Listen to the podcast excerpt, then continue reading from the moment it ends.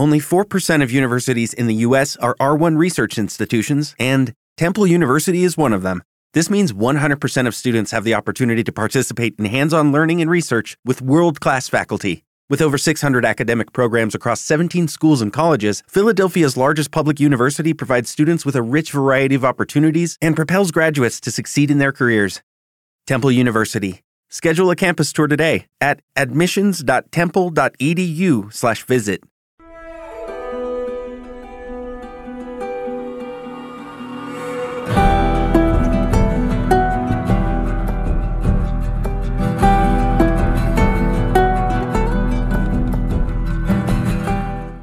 Compañeros y amigos, bienvenidos al capítulo 4 de The Last of Us. Estamos en, digamos, en un momento crucial tanto de la temporada porque estamos en, ese Ecuador y no sé si a Bele le habrá pasado lo que algunos oyentes han dicho que después de ese capítulo bonito que hemos comentado, ese capítulo de largo, largo tiempo, este capítulo a muchos les ha parecido lento, pero yo creo que no. ¿A ti qué te ha parecido? Hola, muy buenas, Doc, amigos Mockines. Pues nada, un placer volver a estar aquí en este gran podcast. Y bueno, sí que he escuchado que decía la gente que sí, capítulo de relleno, y pero bueno, yo creo que es un gran serión y capítulo de relleno para nada, ¿no? Podemos decir, pues un capítulo de paso, un capítulo de transición, que además nos han presentado a personajes importantes que yo creo que van a tener su protagonismo durante la serie. Entonces me ha gustado el capítulo, veo que es de paso, pero hay momentos y cosas importantes que ya comentaremos a lo largo del programa. No sé a ti qué te ha parecido, Doc. A mí me ha gustado porque, vuelvo a decir otra vez, una cosa que hacen los creadores es ampliar el universo de las sofás. Nos han metido a dos villanos que van a ser muy importantes.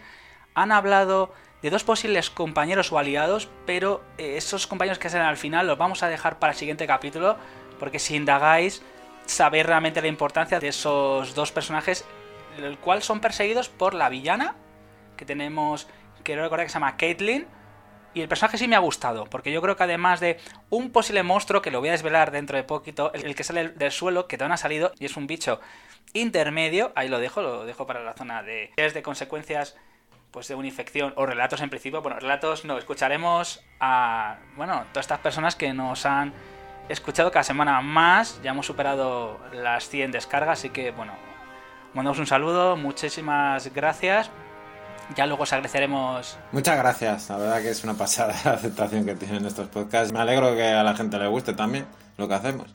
Sí, la verdad que sí, tenemos buenos comentarios de compañeros y amigos y la verdad que bueno, incluso de, gente que yo de momento no conocía, que bueno, ya lo dejaremos para la sección de relatos de los supervivientes. Y esto es como la serie, el relato se puede comentar, y esto creo que Bel está de acuerdo, de una forma, o amplía ese universo que ya se conoce, qué es lo que han querido hacer los directores en este capítulo también. Hold My Hand parece que es un guiño a la canción de Lady Gaga de Toca Maverick, la cual lo ha petado. Mando un saludo a mi compañero y amigo Danny Maverick. Ratos de una pandemia.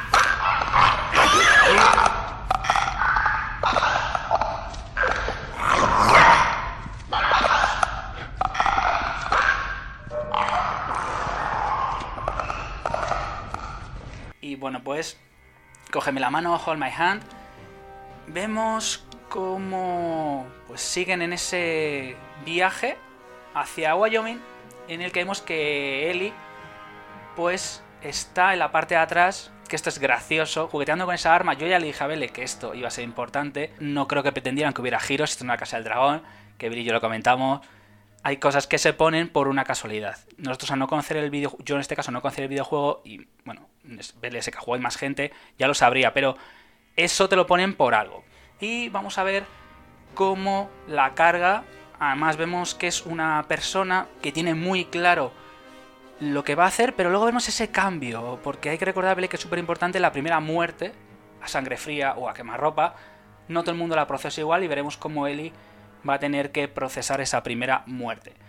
Luego Bele nos comentará quién es Hank Williams, que es otro de los músicos que nos lo ponen en, este caso en una cinta de cassette, luego en las curiosidades nos lo comentará. Y en este caso vamos a ver una cosa divertida, que lo comentaremos en las curiosidades, que esto explicaría mejor la homosexualidad de, nuestros héroes del capítulo anterior. Vamos a ver una revista erótica, no sé decir qué tipo de revista es, es una revista eh, porno entre comillas, digámoslo así, no sé si de gente musculosa, tampoco es relevante Y vamos a ver, pues, como Joel se empieza a poner muy nervioso porque Ellie está viendo, pues, una revista que puede ser como el Playboy, digámoslo así, o, el Penthouse. Es una revista que, bueno, ves a tíos desnudos, no entran en mucho detalle y Ellie abre el desplegable, esto lo sabemos, las, las revistas que tienen un desplegable del hombre del mes o, o, de la mujer del mes en este caso, Playboy o Penthouse o las revistas de gays, y Joel pone cara muy rara. Y Ellie le vacila y dice que no, tranquila, no te preocupes. Y tira la revista. Y dice, bueno, hasta luego. Y la tira, pues este caso a la cuneta, que eso la verdad, en principio no sería importante. Y aquí sí que vamos a ver el cambio, porque tendrá una conversación, sobre todo en este viaje, en el que él y Joel han partido como dos personas diferentes. Ellie es una carga, digamos, es un producto muy valioso y al final Ellie se convertirá en una compañera, una amiga. No sé, no sé si considerarlo una hija, pero bueno, eso en principio yo creo que lo seguiremos viendo en los siguientes capítulos. Vamos a ver cómo Ellie pregunta a Joel, y esto lo deja en curiosidades también, le habla de su hermano Tommy, y recordemos que en el primer capítulo que está desaparecido, y le habla que ingresó en el ejército y que participó fue un evento muy importante, la Operación Tormenta del Desierto, que bueno, fue algo bastante importante de renombre. Esto lo comentaré luego, es que hace referencia a la Primera Guerra del Golfo. Todo esto San Hussein, que bueno, tuvo bastante repercusión. Y vamos a ver cómo realmente Tess y el grupo se conocieron, cómo Tommy conoció a Marlene, las luciérnagas.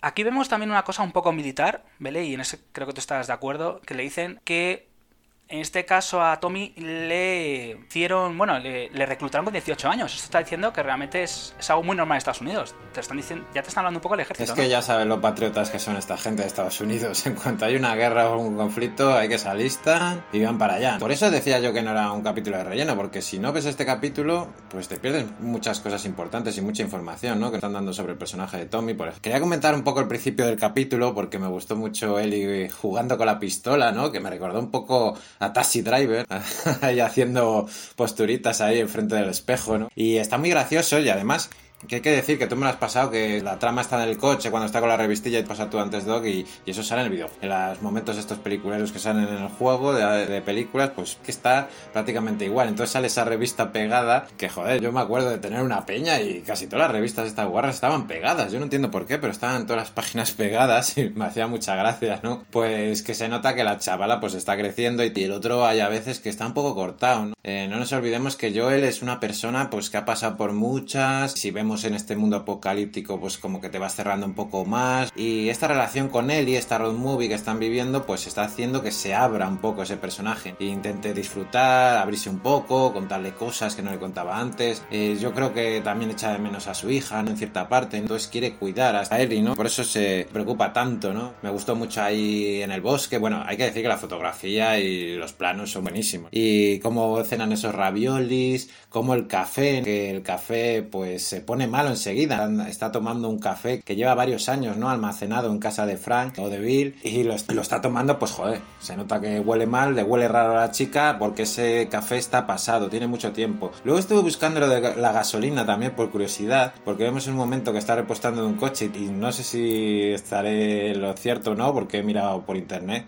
si algún oyente pues quiere aclarárnoslo en los comentarios, pero que nos lo aclare, pero se supone que la gasolina dura un año, que lo comenta muy bien, que, se vuelve luego aguada. La gasolina dura un año y si está al aire libre dura seis meses, entonces hay que ir cogiendo de una camioneta a otra, cogiendo combustible para poder avanzar, sobre todo estos viajes largos que están haciendo Joel y Ellie eh, atravesando ese país, pues durante días conduciendo, pues tienen que buscarse la vida. Y son detallitos que me gustan mucho, lo que hemos dicho, la información del hermano, que nos da bastante información, eh, creo que lo veamos en el próximo capítulo, a lo mejor al siguiente, y, ya nos lo están presentando, ¿no? A este personaje y, están expandiendo, pues un poco, nos dan más información de cómo va a ser eh, la relación con su hermano y de, qué va este chico, ¿no? El hermano de Joel. Más, yo ya puedo avanzar que el capítulo siguiente se van a centrar en Caitlyn, estos renegados y el monstruo que está debajo de la tierra.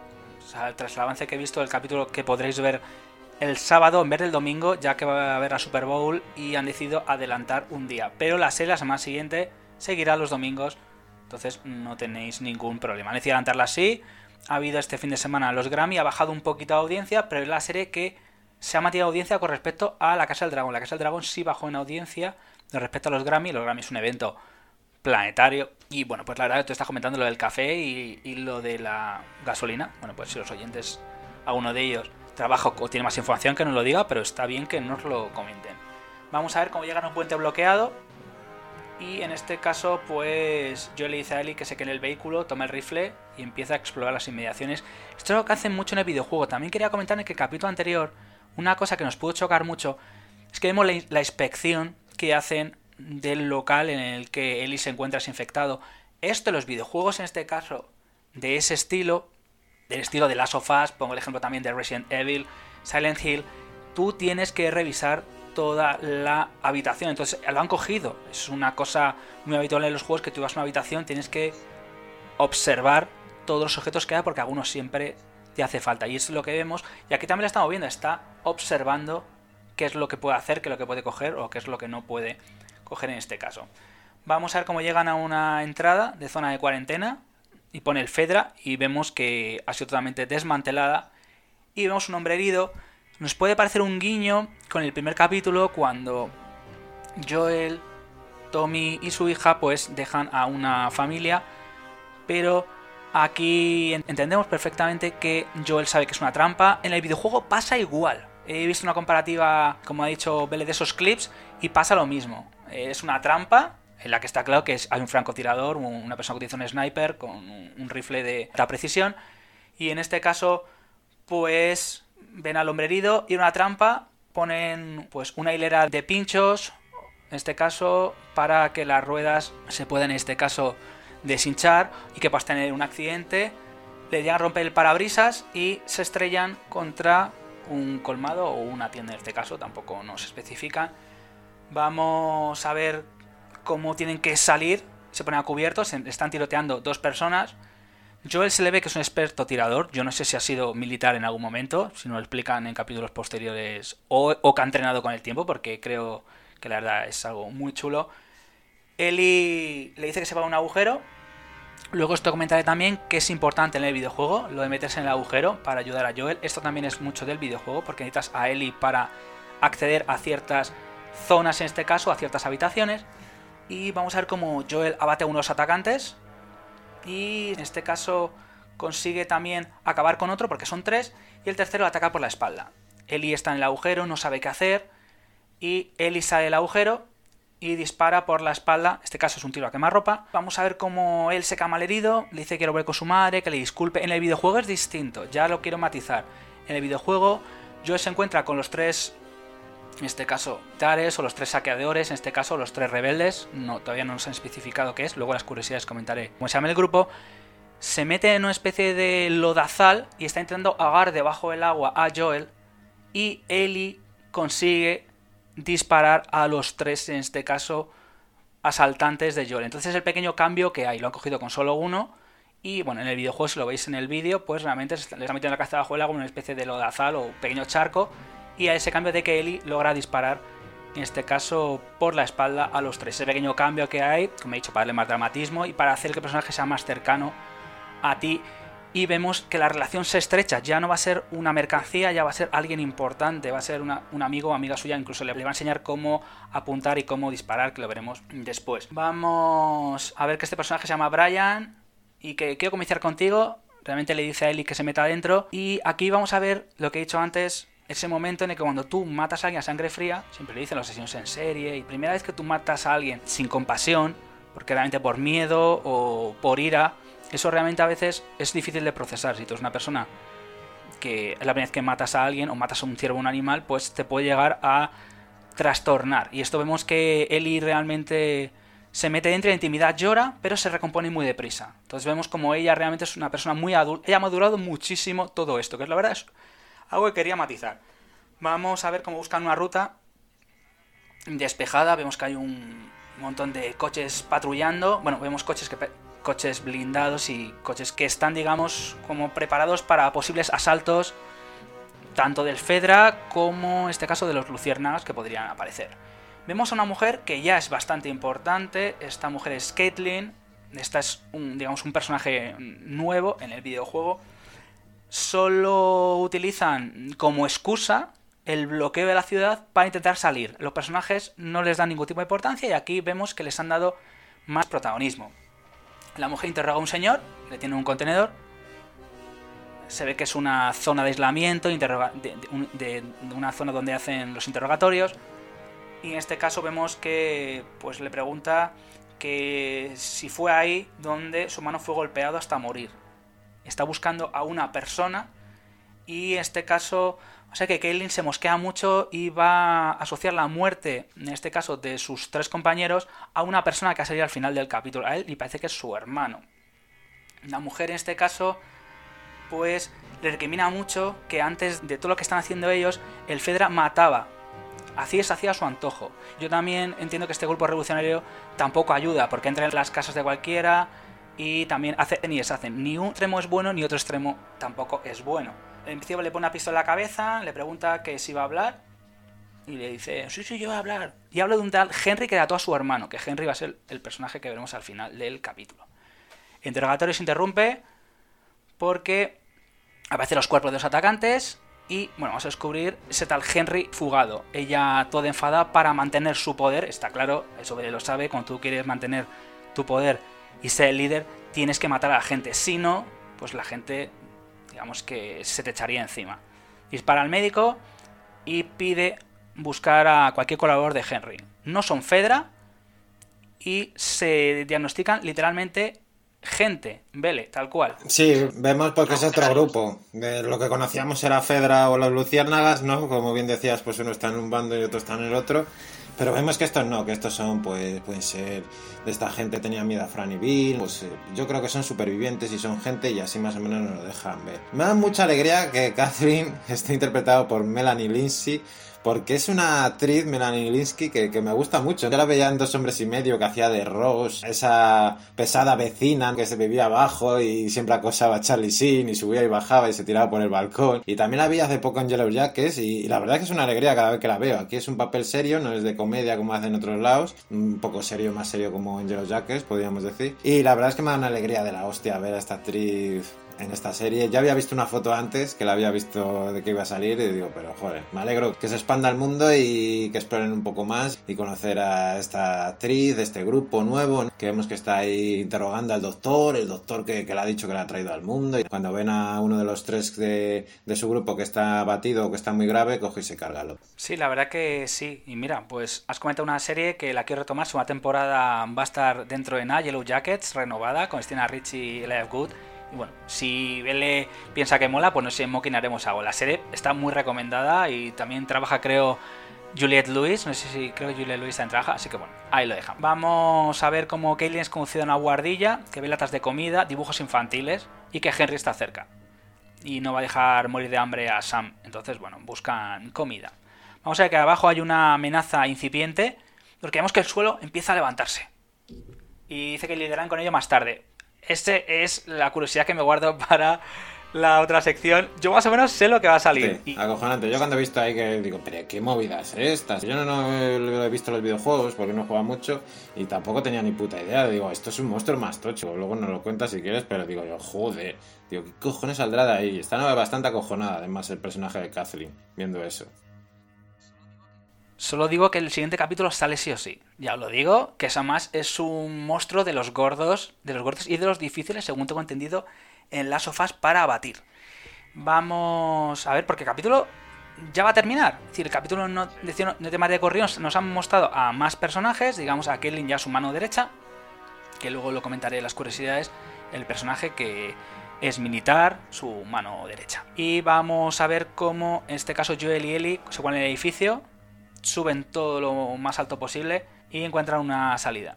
Claro, ¿qué salida es? Subir desde arriba y ver cómo está la situación. Entonces encontrar la salida de momento pues no está fácil. Vamos a ver que Eli le pregunta que si sabía que el hombre herido era una emboscada. Y le dice que sí, que hasta los dos lados, que sabía hacer lo necesario para sobrevivir. No me he olvidado ya que Eli utiliza un libro de chistes, chistes un poco tontos, digámoslo así, y bueno, hace algunos chistes que Luego le cuento la zona de curiosidades. Vamos a ver cómo en este caso pues Joel esparce cristales rotos. Esto es muy lógico. Para, si tú realmente entras en una habitación, pisas los cristales de latas. Joel pues en este caso no queda mucho del tema, de todo lo que ha sucedido, las emboscadas, sabemos que le ha pasado algo. Y pues no le parece justo que Ellie tenga que lidiar con su primer muerto. Entonces intenta pues tranquilizarla. Ellie va a hacer un chiste, que luego meter las curiosidades, que bromea con un libro de chistes que se regala una amiga que saldrá en los siguientes capítulos. Y pues Ellie despierta y llama a Joel a gritos, ya que se encuentra con Sam y en este caso vemos que le está apuntando. Y terminaría el capítulo. Si te das cuenta, Eli le dice que está un poco sordo del oído izquierdo. Ya lo ha observado, que no oye muy bien, y el otro está poniendo cristales, y sin querer, él se da la vuelta y se queda dormido sobre el oído izquierdo. Entonces por eso yo creo que le sorprende, porque no oye muy bien de ese oído. Muy bien, muy bien, ¿ves? ¿Ves? Aquí tengo a mi, a mi segundo, que yo, a ver, yo me fifo las cosas, pero hombre, todo, todo no me da para tanto. Así que tras los relatos de una pandemia, vamos a la sección Consecuencias de una infección.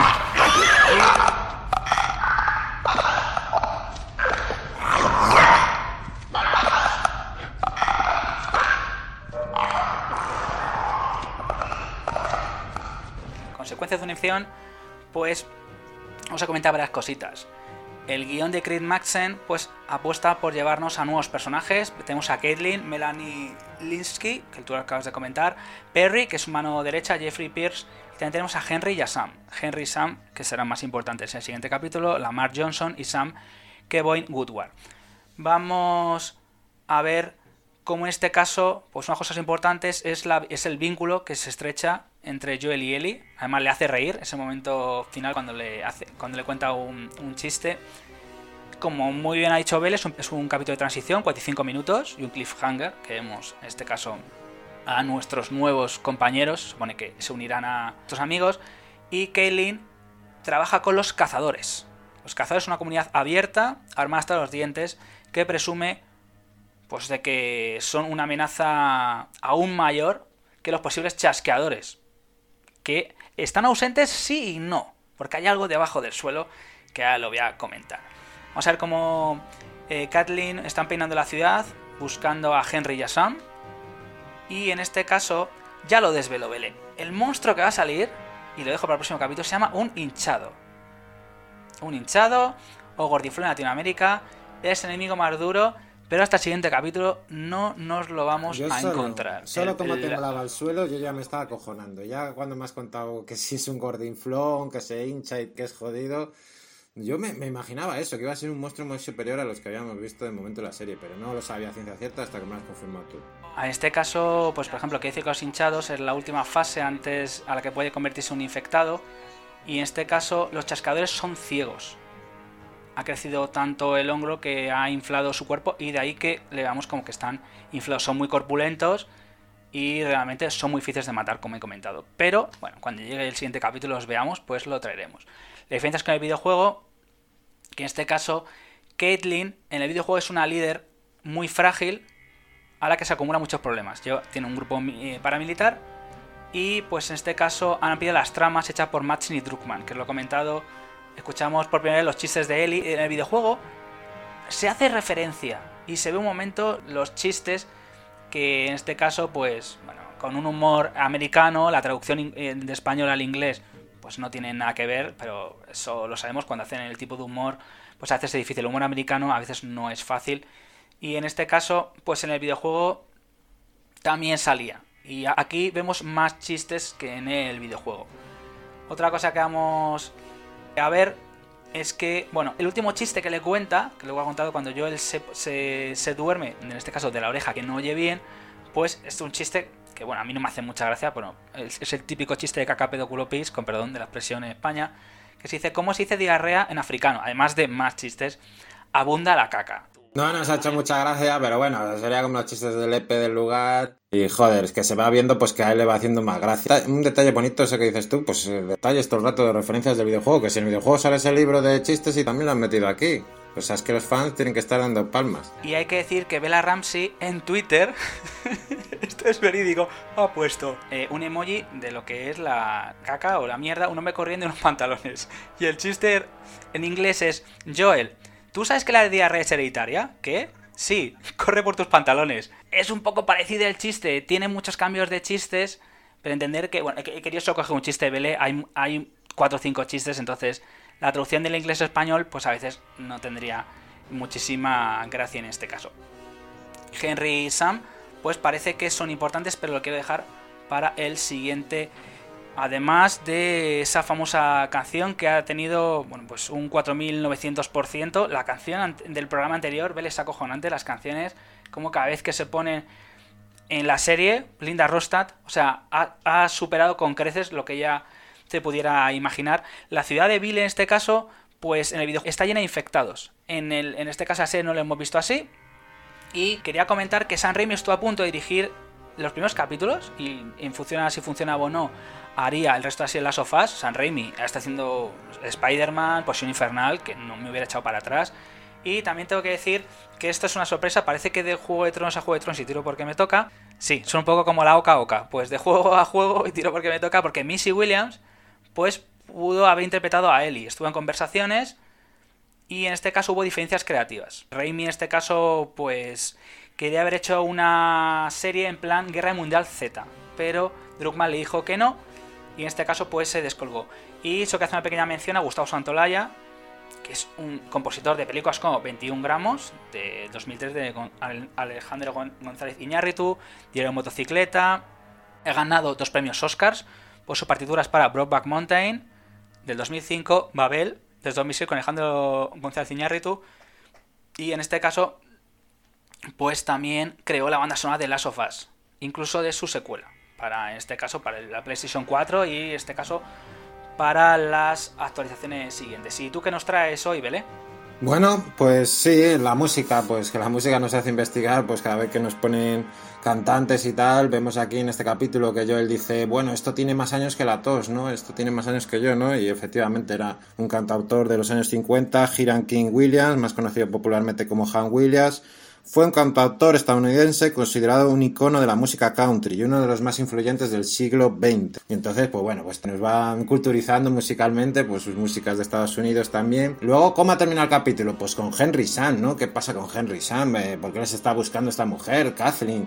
Eh, parece mala, ¿no? Por lo que hemos visto en el capítulo, parece mala, parece una zorra despiadada, ¿no? Que está buscando a estos pobres, que yo no sabía ni que eran niños, ¿no? Me imaginaba que había un niño por los dibujitos y todo esto, que, pero no me los imaginaba tan jóvenes, ¿no? Y entonces al final del capítulo pues les ponemos cara ¿no? a Henry, que está interpretado por Lamar Johnson, y no parece tan malo como lo pintaban, y Henry es un joven afroamericano que permanece escondido de los cazadores junto a su hermano pequeño Sam, que Von Buddha, del que podemos ver unos dibujos de superhéroes con antifaz encontradas por Kathleen y compañía posesiva de su búsqueda. Henry, que parece bastante más joven que en el videojuego, aparece apuntando con una pistola a él, y mientras que Sam se muestra con un antifaz de superhéroe pintando el rostro asustado. Y habrá que ver cómo se desarrolla esta historia en la serie y cuál es su origen, pero podemos tomar como referencias el juego que hacemos una idea. Aunque ya vamos viendo que hay múltiples diferencias entre el videojuego y la serie de las sofás. Pues bueno, pequeños detallitos que vemos que de las historias pues que no son iguales, pero bueno, más o menos la base ahí está. Y en el juego Henry y Sam se llevan 12 años de diferencia, ambos hermanos vivieron durante casi toda su vida en la zona de cuarentena de Hartford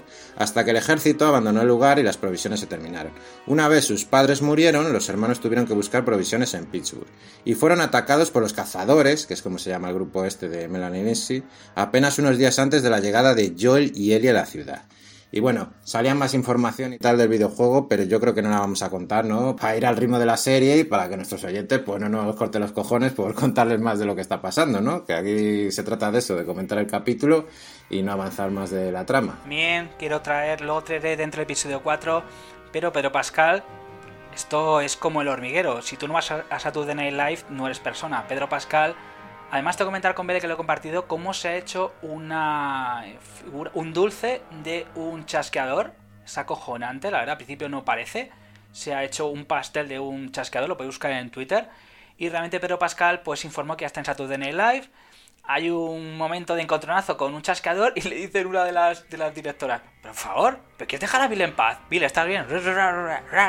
Entonces, pues Pedro Pascal ha presentado el programa Saturday Night Live, es algo bastante habitual. Y tenemos varios sketches, uno con Sarah Paulson, que hacen un pequeño chiste sobre las redes sociales y sobre el uso de Instagram y los de Instagramer. Es un momento divertido.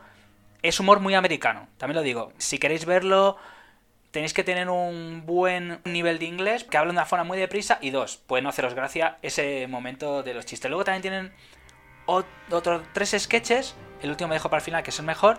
Son dos en un restaurante en el que la primera vez Pedro Pascal hace de camarero y se dedica a vacilar a tres auténticas monologuistas de Estados Unidos americanas, de la stand-up comedy. Es que en el Live ha salido Jim Carrey, Robin Williams, o sea, ha salido la creme de la creme. Es que está muy gracioso, está muy gracioso, ¿no? Sería como en Buena Fuente o algo así, ¿no? Aquí en España. Y, y siempre van los más grandes. Si hay un vídeo, pues está súper gracioso. Pedro Pascal este parece muy entrañable y muy divertido. Y hay que decir que esto lleva como 30 años, entonces esto lleva desde... Ha cambiado muchas de presentador y este programa está súper... De cuando estaba empezando Eddie Murphy, que iba ahí a hacer sus primeras gracietadas. Y bueno, pues el segundo está intentando cenar y eh, una de las, de este caso monologuistas, está intentando partir un filete que es tan duro que se mueve la mesa como si fuera un terremoto. Pedro Pascal partiéndose la caja porque intenta partir, empieza a romper la mesa por todos lados. Es humor americano, chicos. Por eso digo, más no puedo escribirlo más si queréis buscar en la página Saturday Night Live que hay pequeños vídeos y clips en Twitter. A mí me has pasado uno que yo me partí al culo con Pedro Pascal, que ya te digo que parece entrañable y muy afable y muy divertido, disfrazado de Super Mario Bros. con otra y que luego coge el coche como si fuese Super Mario Kart. Buah, está divertidísimo. Y el Pedro Pascal hablando italiano y tal. Yo me he partido del culo, eh. Que me lo has pasado antes. Hay que decir que es un vídeo de unos cuatro minutos en el que, a ver, en el Live, chicos, invierte dinero. Entonces han hecho una parodia de el Mario Kart mezclado con The Last of Us. Entonces hacen como que Mario es un, es un superhéroe, pero Pascal. Y además empieza, llega la princesa, tienes que llevar esta, como Ellie, tienes que llevar este, carro que es la princesa. Y encima el chiste es, ¿quién eres tú? Soy yo. Mario. Mario Bros. Y tú, venga, vale, ya empezamos. Y con lo de Let's Go, que juega mucho con lo de Let's Go, que lo debe decir en inglés muchas veces, de vamos, vamos, y yo vuelvo a decir. Además hay que decir que en marzo Chris Pratt y entre otros actores va a poner la voz a una película animada de Super Mario Bros. que Nintendo ha invertido mucho dinero. Jack Black, sí, Jack Black le pone la voz a Bowser y vamos a ver creo que el principio de algo y Let's Go lo utiliza mucho Mario. Let's Go. Entonces, y además hace una medio coña con el coche del Mario Kart y en este caso pues le dice, oye, que yo no quiero ir andando y dice, no, no vas a ir a pie. Y sale el coche del Mario Kart. Hay un cachondeo con los Goombas. Dice, no andes. Pues se encuentra luego con Luigi. Dice, cuidado, que el Goomba. O sea, el, Goomba, lo veis, es como el chascador. No andes, mira qué pies tiene. Luego tiene un momento divertido. A ver, esto es un, esto es un chiste que es un poco difícil de pillar. Tanto Yoshi como Toad hacen un chiste sobre sexualidad. Yo no le pilla mucho el chiste. No entiendo. Dice, soy bisexual y humano. No he entendido el chiste. Y el de Toad tampoco. El del de champiñón tampoco, además un revólver, digo, bueno. Se come una seta y le dice Peach, oye, ¿por qué te la comes? Vamos a ver, me siento grande, quiero ser grande, déjame en paz, así, ¿eh? Y todo con las risas enlatadas que tiene en este caso. Vamos a ver cómo le dice, bueno, ten cuidado porque vos es muy malo y le suelta una parrafada que es típica del videojuego. No te preocupes. Y Peach le mira, si nos estrellamos, vendrá una nube con una caña de pescar, nos recogerá y volvemos a al principio. Y tú, ¿what? Todo eso. Y bueno, pues comentado el camarero italiano en un bar, en este caso, en un bar, un bar, no un restaurante que existe. Pero Pascal al principio le presenta, hace un monólogo. Siempre, siempre es como buena fuente, como bien ha dicho Vele. Los, presentadores, en este caso, eh, hacen un monólogo de 3-4 minutos presentando y luego cierran el programa. Dice para él que todo esto ha sido, la verdad, espectacular, que manda narices, que no está en una, que no está en una serie HBO, sino en dos, Juego de Tronos, de Mandalorian. Y en este caso, pues dicen, mira que es difícil que yo me disfrace de Jim Darin, pero más es cuando mi hijo, yo hablando por teléfono con el casco, me dice, dime por favor papá que soy mando. Y la gente en el rodaje me mira con cara diciendo, ¿este con quién cojones está hablando? Todo esto lo dice y en este caso pone la voz y dice, claro, es que yo sin el casco parezco una... claro, con el casco parezco una peliporno, pero sin el casco la gente piensa, bueno, ¿soy gilipollas o qué coño me pasa? Y en este caso se emociona mucho, recuerda a su familia de Chile. La gente en este caso pues luchó por él, encima le sacaron con nueve meses en la época de dictadura de Pinochet, lograron sacar y gracias a toda su familia, además dice una frase en español, luego la traduce en inglés Dice, esto me dice mi madre siempre, con, con chiste. Dice, te amo, te extraño y por favor, deje de mandar información personal sobre la familia que nos persiguen a todas horas los periodistas. hay que verlo con el tono de humor y al final pues saca una camiseta que dice Chile libre y bueno, eso fue al final cuando está con Sarah Paulson y se emociona, la verdad. Y bueno, pues en este caso también quería comentar, ya para terminar, dentro del capítulo 4, nos dicen los creadores que han creado una nueva clase de apocalipsis que quieren cambiar el tono Walking Dead, hacerlo algo más profundo y más humano, que eso Bele lo dijo en el primer capítulo y lo hemos ido remarcando. Madsen dice que se sintió como un equipo y el equipo tiene que dar más consistencia a la serie. El videojuego es una cosa, pero tienes que ampliarlo, tienes que llegar a mucha más gente. Si haces una réplica del juego, te pierdes detalles. Y en este caso, pues vamos a ver cómo Ellie es graciosa, lo muestra en todo momento, aunque, a veces es irritante. Se desviaron del videojuego. En el videojuego van directamente a Pittsburgh, aquí no, aquí han decidido pues dar varios rodeos y, aterrizar en Kansas City. Se rodó en Calgary, es una cosa que comentan. Y en este caso, pues el director de los capítulos 4 y 5, Jeremy Webb, dice que hay una rotura en varios momentos. Hay cambios. Dice una rotura, eh, se refiere rotura, se refiere cambio con respecto al videojuego. Han visto que hay un gran equipo, que el equipo, la verdad que está muy contento. Todo esto lo podéis ver en, YouTube, en HBO, Inside de, dentro del episodio. Ellie, pues tiene que confiar en Joel.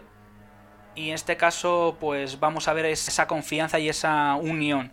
Y Druckmann dice que en el juego al principio es un obstáculo, pero aquí realmente se ha personificado a Caitlyn y a, Ellie porque Ellie en el videojuego tiene que entrar, como hemos visto, por los huecos más pequeños para abrir determinadas habitaciones, que es lo que vemos cuando le dice, por favor, ábreme desde el otro lado. Eso lo hace muchísimo en el juego. Te da motivaciones y humanidad a los villanos, sobre todo a Caitlyn, para que busquen sus propios, sus propios premios, sus propios goles en este caso. Bueno, vosotros creo que me entenderéis. Y Caitlyn busca respeto, es una persona, como he dicho antes, que creo que está un, poquito denostada, eh, la gente está perdiendo la creencia en, ella, y en este caso, pues Jeffrey Pierce, eh, Perry, en este caso su mano derecha, pues uno de los viajes más raros que ha hecho el actor, en este caso, Jeffrey Pierce, porque ha dado vida a un personaje que no tenía historia, de un punto de vista tridimensional, y ellos dos son personajes totalmente inventados, aunque militaron desde, pues, de hace mucho tiempo. Caitlyn, una mujer dura, con principios, y que tiene un lado oscuro, que Stone Matkin lo marca dice que quiere humanizar al personaje. Tiene sus dos lados, lo hemos visto. ¿Tú te acuerdas cuando está con el ginecólogo y le mete dos tiros? Eh, yo tengo que tener humanidad, pero también tengo que hacerme respetar. Entonces tenemos, en este caso, pues la consecuencia de un sistema autoritario y los villanos no son menos diferentes que los del Fedra.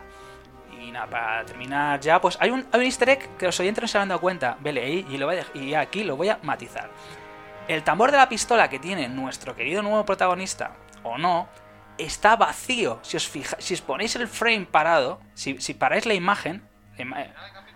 Al final del capítulo, esto, oh, chicos, por favor, si podéis ponerlo, ya sé que es difícil, si lo podéis poner a uno, a uno con dos, si podéis ponerlo, en mi de velocidad, pues, claro, quería traerlo nos da la sensación, puede ser que esté equivocado, que el tambor está vacío. Entonces puede ser que esté como intentando amedrentarle. En el videojuego, como he dicho antes, es muy habitual enviar a Ellie. Iluminación en el videojuego, que tú, esto sí que lo has mencionado y te lo agradezco, Bele. Súper importante la iluminación. Tanto en el videojuego como en la serie, Mar utiliza mucho la iluminación para reflejarte los el, estado, el estado del propio protagonista. Y eso a mí me encanta cuando saca la linterna a pasear. Cuando saca la linterna a pasear es digo, ah, aquí se va a meter ya en plan videojuego por edificios oscuros donde hay chasqueadores y movidas raras. Yo a mí me encanta cuando saca la linterna. Y bueno, pues en el videojuego, pues en este caso hemos descubierto la revista que nuestros antiguos, y, decir inquilinos, compañeros de, viaje, pues es gay. Y en la serie, pues mm, ya lo vemos. Y en este caso, pues solo quería dejar mencionado ya la Tormenta del Desierto, que fue la primera guerra del Golfo Pérsico en el año 90-91. En este caso, que bueno, fueron la primera de las cuatro guerras, libertad duradera, todo esto que hubo. Además, hubo hasta un videojuego, los, que sean más tarrillas conocerán el Spectrum, había un juego que se llama La Guerra del Golfo, que tienes que cargarte a Saddam Hussein. Esto es totalmente cierto.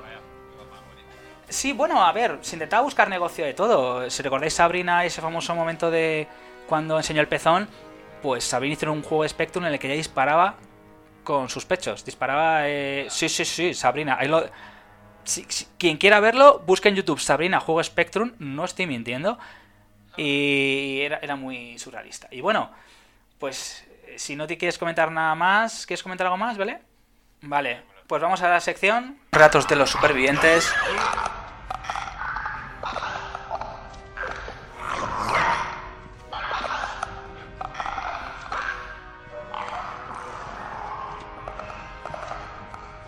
Bueno, pues a la sección Ratos de los Supervivientes, cuéntanos un poquito, Vele. Bueno, pues el primer mensaje, un mensaje largo de nuestro amigo Unai Azcuna Mendiola, dice así: Hola chicos, una vez más disfrutando de vuestro programa. Estoy totalmente de acuerdo con vosotros con que este puede ser el mejor o uno de los mejores capítulos de la serie, y quizás de, del 2023. No he jugado el juego, ni sé nada de él, pero si han hecho alguna variación con respecto a la historia de Franny Bill, ha sido un enorme acierto. Ver cosas como estas son un disfrute. Me ha recordado un montón a The Left Lovers y al maestro Lindelof. Además se toca el tema LGTBIQ de una manera tan natural que no parece metida con calzador. Y además es lo que más desapercibido pasa. Buen ejemplo de hacer las cosas bien. Pues sí, tienes toda la razón porque eso... Además, como ya hemos comentado, en el videojuego se deja entrever. Pasa que aquí han expandido la historia de estos dos y ha quedado un capitulazo. Bella Ramsey es buenísima y creo que ya está empezando a callar muchas bocazas. Pues totalmente de acuerdo contigo, Unai. Y tiene un super escenón muy bien filmada con el infectado atrapado. Espero que los expertos sobre de las sofás dejen de pensar que le tienen que sacar falta a todo, porque ellos saben más que nadie. Y que se dejen llevar y disfruten de la serie. Habrán cambiado cosas, puede. Y yo les diría la maravillosa frase de David Mezca, pues saldo tú, ¿no? Bueno, pues con ganas del capítulo 4, un abrazo grande. Pues un abrazo grande, Unai, muchas gracias y totalmente de acuerdo con lo que dices. Es que está totalmente acertado este comentario. Sí, la verdad que sí. No vamos a decir lo contrario. Vamos a ver, leo este comentario de nuestro compañero de una charla más que nada, que deseando escucharlo. Y la verdad que siempre es de agradecer. Nos lo comentó, me lo contó por privado que es un gustazo. Además, que él es fan de los videojuegos. Alex Molins, de Puede ser una charla más. Un abrazo desde aquí. Muchas gracias por escucharnos. Voy a leer yo el de Walter White, nuestro compañero, que también está analizando WW, también está analizando de las sofás. Saludos, Doc, Vele, el episodio para nadie de relleno. Yo lo agradezco, Vele, lo digo porque como parece que nosotros no vemos las cosas, porque parece que todo el mundo está viendo un capítulo diferente al nuestro, quería que nuestros compañeros y los oyentes nos digan, a veces que yo me estoy equivocando y yo aquí estoy llevando la bandera de la inclusión del LGTB. No, porque además lo estáis diciendo, es, buen episodio, sí. Para mí se recrean demasiado forzada, para nada.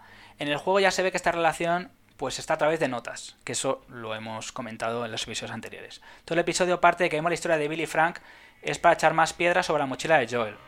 Fracasó al no poder salvar a su hija. Sí, eso lo entendemos. Fracasó al no poder salvar a Tess y ahora tiene que proteger a Ellie con su vida. Que aquí lo hemos visto, el personaje ha cambiado en este capítulo más todavía. Un pedo al respecto. A ver qué pero. Pues siendo de la misma quinta Joel, Billy Frank. Eso es verdad. Eso es verdad, macho. Son de la misma quinta y Joel sigue siendo igual de joven. Tiene una eterna juventud. Y nos dice, pero sé que es primo de Christian Cole. Cole, pasan los años, pero él sigue igual de joven. Joder, pues muchas gracias Andrés. Y nada, lo que decía más o menos es que, que no es inclusión forzada, que para nada, que es que esta relación pues se ve a través de notas y más o menos por lo que hemos comentado tú y yo, Doc, en el capítulo 3, pues Andrés, que tiene un excelente podcast, que ve Walter White, lo recomendamos mucho desde aquí, pues está más o menos en nuestra línea. Y muchas gracias por el detalle, es, es verdad que no envejece, macho, la gente esta. Pues si quieres, voy con Marielo, Marielo BS. Vale, de caña, venga. Pues Marielo BS decía así, hola Doc, el capítulo es genial. Lo de que sea el mejor de la historia es una de las exageraciones que suelen lanzar los fanáticos. Me gustó mucho este episodio, el tema LGTB se trata tan natural como se ve tratar desde siempre. totalmente de acuerdo. Es amor entre dos personas, como lo ha sido y será siempre. Sigo sin entender por qué a muchas producciones se les hace forzoso representarlo. Pues la verdad que sí. El Fedra es el gobierno actual, y sí, es de dictatorial nazi como dicen.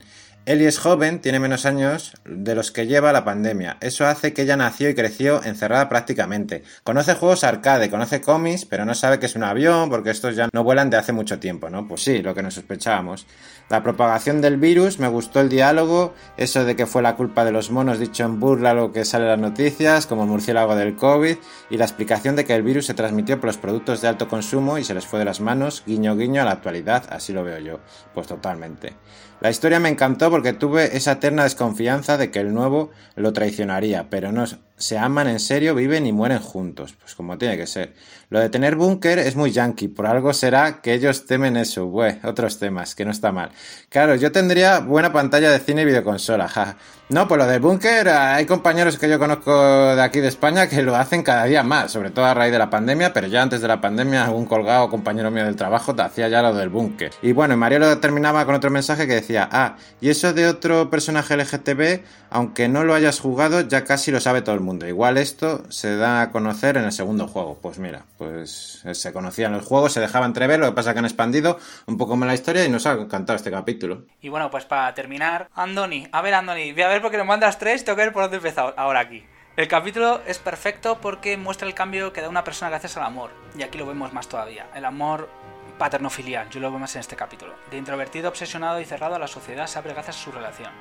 Y en este caso, pues eso que nos muestra el camino que da una persona gracias al amor. De introvertido, obsesionado, pues sí, cerrado a la sociedad y se abre, totalmente cierto. Vemos esos cambios y no es que no conozca los aviones y los coches, es lo de Eli, que mira, también les comenta. Lo que pasa es que se pasó toda la vida encerrada. Sí, sí, sí, no digo lo contrario, como en los colegios de verano, por poner un ejemplo. La chica no tenía opciones de ver un jardín, un bosque, animales. Podía enseñarle mecánica, vehículos parados, pero no tenía experiencia de viajar. Y en este caso, las recreativas es algo más sencillo. Sí, puede ser, si no digo lo contrario, porque tengo una máquina recreativa. Yo me alegro, ¿eh? Que haya sobrevivido el Mortal Kombat, la hostia y siempre que tuvieran electricidad. Tener electricidad tampoco sería tan común, la verdad que no.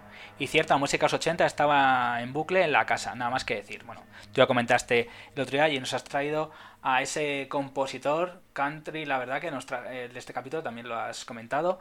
Y bueno, pues tengo que agradecer en este caso a Sami, bueno, bienvenido, Walter White, Yo Castalara, Elena, Doc Farder, Gloria Harker, te mando un saludo que nos la agradeció y en Twitter nos dijo, muchas gracias por haberme mencionado. Pues nada, Alex Molins, el compañero pues una charla más, Oscar NZN, que nos sigue desde hace tiempo, Chris Albalá, Midra Calis, que me dice, por favor, ¿vais a sacar ya el programa? Sí, Chris, te mando un saludaco, que te conozco en persona y eres una alicia de persona. Vele y Mariolo-BS, que la verdad nos lo agradece, y la verdad no le cojo en persona, pero la verdad que se agradece mucho. Y bueno chicos, pues capítulo terminaría, como he dicho, tendremos seguramente el domingo. Nosotros en España, el sábado se emitirá en Estados Unidos.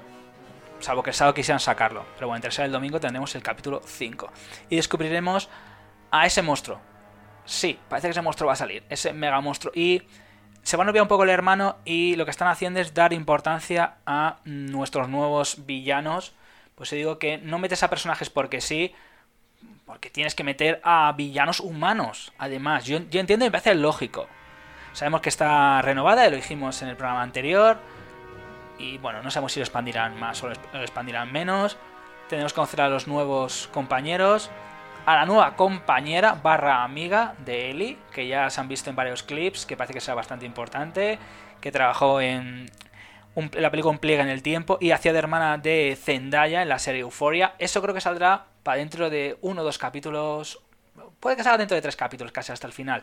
Que el personaje parece que es bastante importante. Una amiga que tiene Ellie. Pero si no tengo entendido mal, son nueve, ¿no? Yo creo, de esta serie. Sí, son nueve, son nueve en este caso. Entonces, bueno, pues ya estamos en el Ecuador.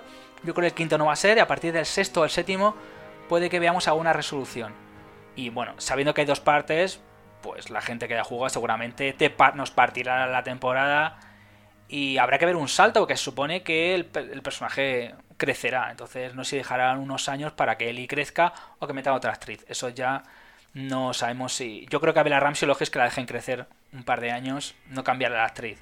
Pero bueno, no sabemos la decisión que tomará HBO en este caso. O bueno, pues alargarán un poquito más este caso videojuego. Aunque como puedo decir y me confirmaron, la gente que lo ha visto ya la serie, coge el juego primero entero. Entonces, bueno, no sabemos cuántas horas de juego son, puede ser 8 o 10 horas de juego y bueno, pues la verdad que será muy disfrutable. Y nada más chicos, pues nada, una semana más os agradecemos a todos los que habéis estado aquí escuchándonos. Y bueno, vale, pues qué te voy a decir, que, es un gustazo, que, hemos, que levantamos dos programas que levantamos, dos programas que están teniendo mucho éxito, La Casa del Dragón Y este, la verdad. Muchas gracias por invitarme. Ya sabes que, me lo estoy pasando muy bien viendo esta serie y haciendo estos programas contigo. Y sobre todo, gracias a toda la gente que nos escucha, que nos, que nos oye. Y bueno, pues el sábado, pues que se va a adelantar un poco por la Super Bowl, que hay Super Bowl el domingo, se va a adelantar un poco el capítulo. En el descanso va a actuar Rihanna, que yo lo veo muchas veces la Super Bowl. Y yo creo que es un espectáculo digno de ver. Un poco tarde, lo echan a las 3 o por ahí de la mañana. Pero bueno, que estoy enganchado a la serie y que muchas gracias por todo, Dog y oyentes, Moquines. Bueno, pues nada, chicos. Solo queríamos comentar eso, que bueno, estaremos aquí. Los comentarios se agradecen. Si lo que ha dicho Vélez, si lo de la gasolina, nosotros nos basamos en lo que nos han dicho, lo que está en, los datos que tenemos. Si Mariolo, que, lo, ha, hecho muchas veces, Walter White, si lo sabéis, decírnoslo. Nosotros no tenemos todo el conocimiento. Vamos a ver, yo no entiendo de mecánica. Se me dice, pues es que este, que este coche estropea con eso. Pero nos da a entender que podría ser Así, así que bueno, si alguna persona lo quiere dejar en la caja de comentarios, pues sabéis que siempre tendréis esta sección, que es bueno vuestro púlpito, para que podáis expresaros como queráis. Así que nada chicos, nos despedimos y nada, hasta la semana que viene. Chao chicos.